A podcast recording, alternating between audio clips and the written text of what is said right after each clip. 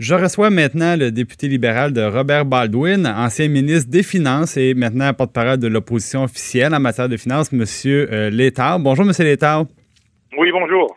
Euh, Monsieur l'État, bon, vous avez vu comme tout le monde euh, aujourd'hui, euh, par exemple, le, dans le code des jardins, euh, la fuite de données encore plus imposante qu'on le pensait, près de 2 millions de victimes potentielles de plus, les gens qui avaient, par exemple, des cartes de crédit chez Desjardins. quelques temps auparavant, juste avant la fin de la session, le ministre des Finances a déposé un projet de loi pour encadrer les agences de crédit. Et là, on parle, bon, de, de TransUnion, d'Equifax, justement, des, des entreprises, par exemple, qui sont maintenant embauchés par Desjardins pour protéger nos informations personnelles. Euh, est-ce que vous pensez que c'est un projet de loi qui va vraiment mieux protéger les consommateurs? Écoutez, je pense que c'est euh, ce que M. Girard propose. Euh, c'est nécessaire, mais, c'est loin, très loin d'être suffisant. Bon, et on verra en commission parlementaire, il y a des, éléments qu'on va amener additionnels. Mais, en principe, pour encadrer d'ailleurs ce crédit, très bien. Mais, mais l'enjeu est beaucoup plus que ça. On parle ici de la protection des données privées. Et l'exemple des jardins que vous avez mentionné, euh, c'est l'exemple parfait. Donc, il faut regarder bien, bien au-delà de juste les, les agences de crédit. Il y a des questions de d'identification. Donc, euh, identification numérique, je pense que c'est bien le temps de, de, d'y arriver. En tout cas, nous, on voulait, nous, les, les trois partis d'opposition, on voulait une commission parlementaire vraiment pour regarder cet enjeu de, de de, de, de, fond en comble, chose que le gouvernement a refusé. Oui, puis le, le, bon c'est ça, ça, tout ça a accouché d'un rapport qui est un peu un, un, peu mince. Mais d'ailleurs, ce que ce que M. Girard nous annonce, c'est un petit peu comme si dorénavant l'espèce de protection qui a été achetée par euh, par Desjardins va devenir un petit peu quelque chose d'obligatoire dans le fond. Mais donc ça, ça se limite à, à ce type de, de protection là. Mais la question qui me vient euh, immédiatement à l'esprit, M. Létard, c'est pourquoi au Québec on pourrait pas confier les, les éléments, les informations de notre dossier de crédit à une agence publique, euh, donc une, une, agence, une organisation chapeautée par le gouvernement, plutôt que de devoir s'en mettre à des entreprises étrangères qui, ben, à l'occasion, on l'a vu, là, peuvent échapper un peu nos données personnelles à gauche puis à droite. Est-ce que vous seriez favorable à ça, vous, peut-être une agence qui détient nos informations, puis au moins on saurait où c'est centralisé, puis qui est consulté quand, par exemple, les magasins, les vendeurs de voitures et autres veulent savoir si on est Euh, oui, écoutez, ça, c'est quelque chose qu'on peut certainement regarder. Moi, en principe, je n'ai pas de problème euh, à regarder ça. Je pense que qu'on est, on est un peu rendu là. Euh, je pense qu'on fait, de, de, nos jours, on fait appel aux agences de crédit un, peu pour tout et pour rien. Il y a souvent des, des, personnes qui font appel à une agence de crédit quand c'est pas vraiment pertinent de le faire. alors, je pense qu'il y a beaucoup de, beaucoup d'encadrement à, apporter à ce, secteur-là et que cela se passe par euh, euh, une, agence publique, euh, un, organisme de l'État. Moi, je n'ai aucun problème avec ça. Je pense que ce serait même pas dans la bonne direction. Entre-temps, ça prendrait du temps, bien sûr. Entre-temps, ce qui est proposé comme encadrement, je pense que c'est aussi tout à fait souhaitable. Mais pour, encore une fois, pour l'enjeu le, le, de la protection de, la vie privée, il faut aller au-delà de ça. Euh, il faut vraiment regarder tous les tous les tous les enjeux autour de ça qui sont assez complexes, mais mais mais il faut que, que plusieurs gouvernements, plusieurs ministères travaillent ensemble. Et c'est ça, à mon ouais. avis, le grand risque de l'approche actuelle, c'est que nous savons qu'il y a au moins trois ministres qui travaillent sur trois projets de loi différents.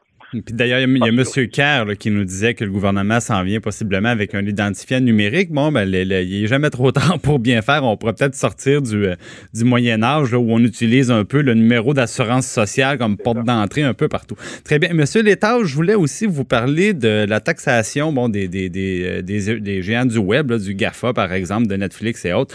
Euh, vous, vous aviez fait un pas important comme ministre des Finances en exigeant que la TVQ soit prélevée par les entreprises qui vendent des services intangibles. Bon, justement, je nommais Netflix, c'est le meilleur exemple. Et, ça, ils se sont, à, la surprise d'un peu tout le monde, ils se sont conformés sans trop broncher. Bon, ils l'ont fait.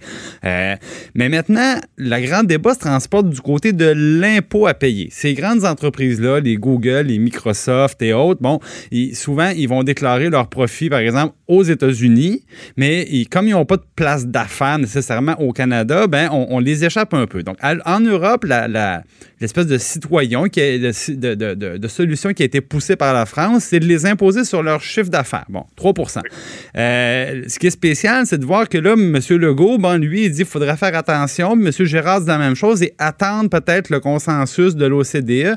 Vous, est-ce que vous êtes dans le clan des pressés ou plutôt dans le, camp, dans le clan des prudents comme M. Legault? Non, non, moi je suis, dans, euh, je suis prudent, mais, mais on peut le faire tout de suite. Avec prudence, on peut le faire tout de suite. On n'a pas besoin d'attendre. Euh, parce que ce qui, euh, ce qui on fait maintenant, je pense qu'on mélange un peu les choses. Euh, ce que M. Legault dit et M. Gérard répète aussi, c'est que ah bon, pour, pour qu'on puisse véritablement imposer les, les profits de ces entreprises-là, il faut la collaboration multilatérale. Euh, il faut les travaux de l'OCDE. Bon, OK, on pourrait être d'accord avec ça. Mais euh, ce que ce qu'on dit, nous, euh, de l'opposition, et d'ailleurs ce qui ça a été proposé en France, c'est qu'avant d'y arriver, en, attendant en attendant cette solution de, de l'OCDE, les pays peuvent y aller avec une taxe temporaire. comme une solution intérimaire, si on veut. Là. Voilà voilà, Et ça, enverrait le signal assez clair à ces entreprises-là euh, que, par exemple, dans, dans, dans le cas qui nous concerne ici, euh, un des grands problèmes, euh, problème immédiat, c'est justement l'état dans lequel se situent nos, nos, nos, médias régionaux, ben, nos, nos, médias en général, euh, étant donné le, le, le, problème autour de, de, des revenus de publicité. Et donc, euh, une façon d'adresser cette question directement, c'est en imposant une taxe, une taxe euh, temporaire sur le, chiffre d'affaires de ces entreprises-là. On a vu, par contre, que la France rapidement a été menacée par M. Trump de, représailles. Bon, on parle de, taxes allant jusqu'à 100 sur certains produits que les Français exportent aux, États-Unis. Ben, c'est peut-être un peu surprenant parce que si je me trompe pas, le, le 3% du chiffre d'affaires, il a été calculé sur un peu la, part de l'impôt qui est payé par ces entreprises-là au gouvernement américain. Donc, c'est un peu l'équivalent de la charge fiscale qu'ils ont aux États-Unis. Mais on voit que malgré tout, ben, M. Trump, c'est M. Trump. Vous pensez pas que c'est les risques qu'on prend nous aussi? On exporte beaucoup plus en proportion que les Français aux États-Unis. Bon, il y a, toujours ce risque-là, mais il y a, y, façon de structurer ces cette, cette nouvelle taxe en disant en partant que c'est temporaire et deuxièmement en la, en la ciblant ou en, structurant de, de, de, sorte à, à cibler euh, les, les, revenus euh, qui sont les revenus de publicité qui sont déplacés par les activités de ces entreprises. Donc il, il y a façon de structurer cela euh, pour minimiser le potentiel de, de, de, de, de poursuite de la part des, des, des, Américains. Et puis, comme vous savez aussi très bien, en novembre 2020, il va y avoir une élection aussi aux États-Unis. Donc, je pense pas que ça devrait être un facteur pour nous arrêter. Et d'ailleurs, si j'ai bien compris, le gouvernement fédéral canadien euh, avait s'était engagé à faire ça en campagne électorale et de ce que j'entends de la part de, de M. Guilbeault, euh, de, de, de, de, de, M. Morneau, c'est que oui, ils sont déterminés à le faire. Ça pourrait venir dès le mois, dès le mois de mars ou avril, là, dans le prochain budget fédéral. Tout à fait, tout à fait. Donc, euh, donc, je ne vois pas pourquoi le Québec ne, ne, pourrait pas le faire aussi. D'ailleurs, comme vous avez mentionné en début d'entrevue, la question de, de, de, la taxe de vente, euh, on nous disait aussi que ça pouvait pas se faire, et puis euh, c'était quand même assez simple de le faire. Voilà. Ben, un gros merci d'avoir été avec nous, Monsieur Létard. Merci à vous. Bonne journée.